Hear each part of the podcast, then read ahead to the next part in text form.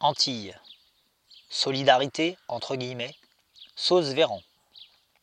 Le ministre de la Santé, Olivier Véran, a annoncé la venue dès le mardi 10 août de dizaines de soignants en renfort du personnel de santé de Martinique et de Guadeloupe. Le ministre a aussi lancé un appel à la solidarité nationale des médecins réanimateurs, anesthésistes, urgentistes, des infirmiers, des aides-soignantes, pour que ce mouvement s'amplifie dans les jours suivants face à la situation sanitaire qui s'est durement aggravée. Le Cornu, ministre des Dômes, a prévu de se rendre au CHU de Guadeloupe et de Martinique, accompagné de Véran.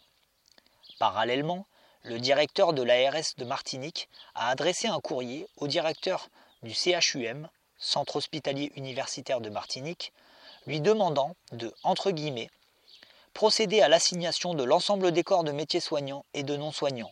Fin de citation. Il ajoute, dans le cas où cette procédure n'aboutirait pas, que, entre guillemets, le préfet procédera à des réquisitions nominatives. Face au ravage de la pandémie, Macron et son gouvernement agitent ainsi la carotte et le bâton. Ils envoient des entre guillemets secours, alors même que depuis des années, comme leurs prédécesseurs, ils refusent d'augmenter les effectifs et de fournir les moyens nécessaires au fonctionnement correct des hôpitaux.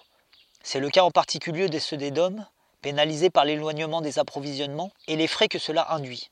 Le fait d'assigner le personnel est présenté comme une mesure nécessaire pour faire face à la pandémie. C'était déjà le cas avec le déclenchement du plan blanc.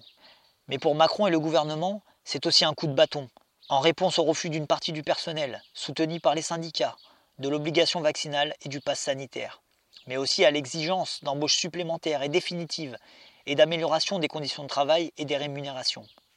En revanche, s'agissant des patrons, on n'entend pas parler de solidarité nationale, qui les contraindrait à prendre sur leur profit, gagner pourtant injustement sur le dos de la collectivité des travailleurs, afin de trouver l'argent nécessaire pour équiper les hôpitaux. Cette politique répressive ne fera pas reculer les protestations et la colère des travailleurs de la santé. Marianne Tibus.